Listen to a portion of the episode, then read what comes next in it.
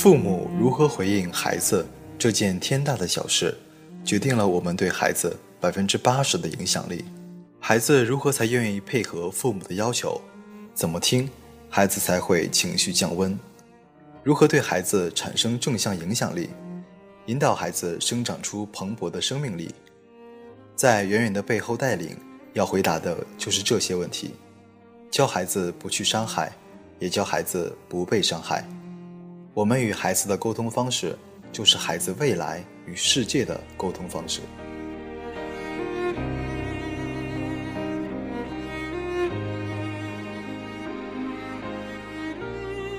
这里是陌生人，一个人的精神良药。我是主播苍兰，今天为大家带来的这本书，就是在远远的背后带领。作者安心。作为家庭教育领域内的标杆性人物之一，安心用十年的时间，从不越界、不评判、负责任、无伤害等六个角度，深入剖析与孩子进行有效沟通的精髓，并通过日常的故事展示与孩子沟通的最佳模式。收听本期节目依然有赠书福利哦！关注微信公众号 m m o o f m。或搜索“陌生人”找到我们，生是生命的生，不是生猴子的生哦。当你看见两颗红色小药丸的图标，请点击关注，然后回复“我要书”三个字，即有机会获得本书了。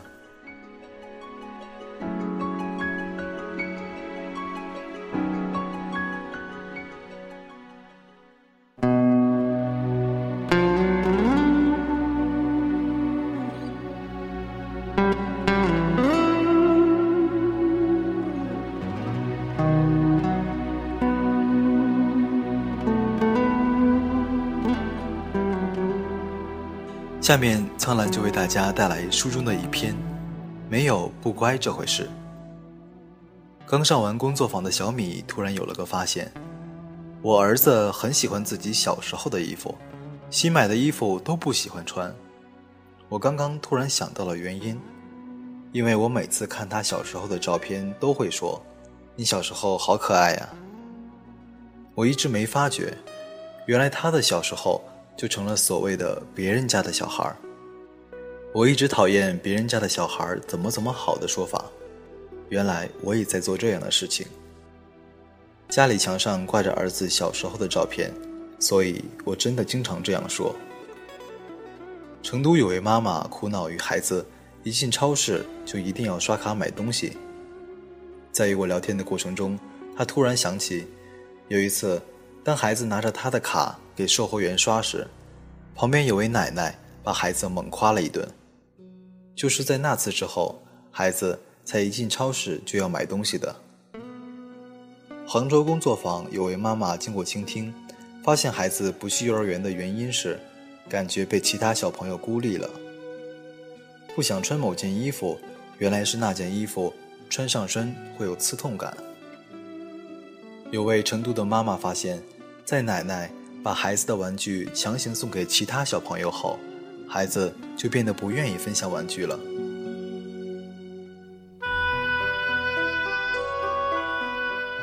有些孩子会对他人甚至是自己使用暴力，这些孩子通常都曾被暴力对待过。几年前，在北京的一次讲座上，一位爸爸在课间休息时问我：“安心老师，我的孩子总是喜欢打自己。”什么办法我都试过了，打也打了，骂也骂了，他还是会打自己。我对这位爸爸说：“你若不能停止打他，他又怎么能学会停止打自己呢？”这位爸爸当时眼眶就红了，若有所思的道谢离开。很多时候，孩子的某些行为，哪怕是父母认为不合理的行为，其实跟大人一样，都是为了满足自己的需求。这些需求可能是安全感的需求，可能是生理需求或其他需求，当然，也有可能是一种轻慢而泄。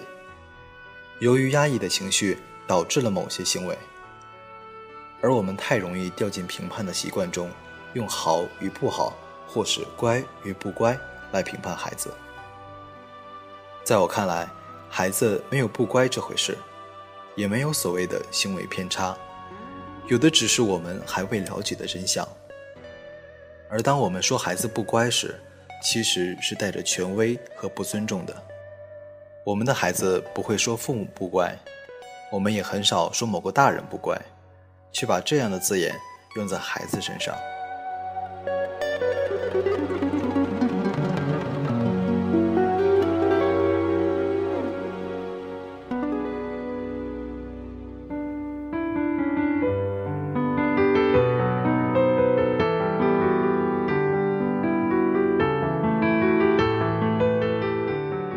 托马斯·戈登博士说：“不乖是父母的语言，与父母看待子女的传统方式密切相关。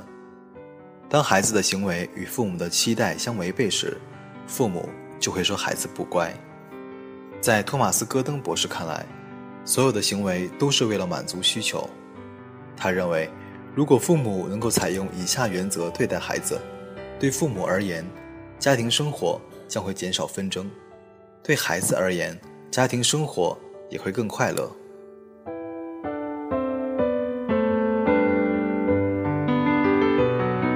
原则一：孩子和成人一样，有一些很重要的基本需求，而且他们也会努力不断的做一些事情来满足自己的需求。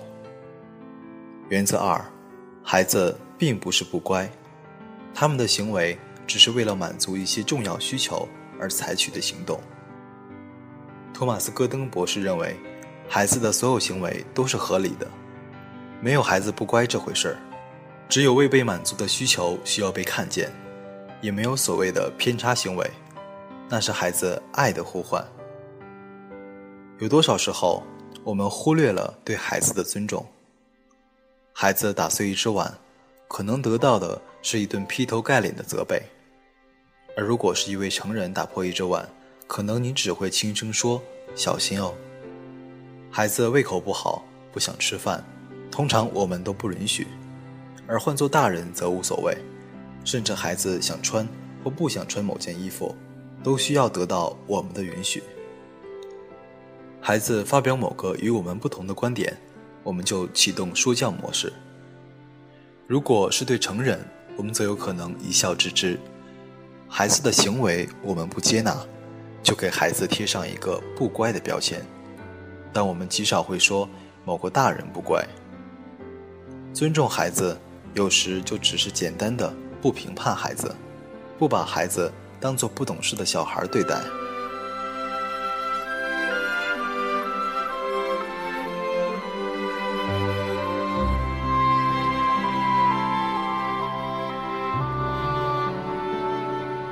本期节目就到这里了，我是主播苍兰，这里是陌生人，一个人的精神良药。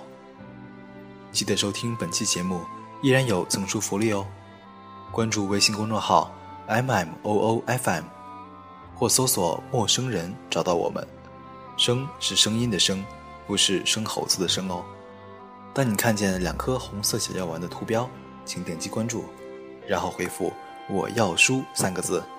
就有机会获得本书了。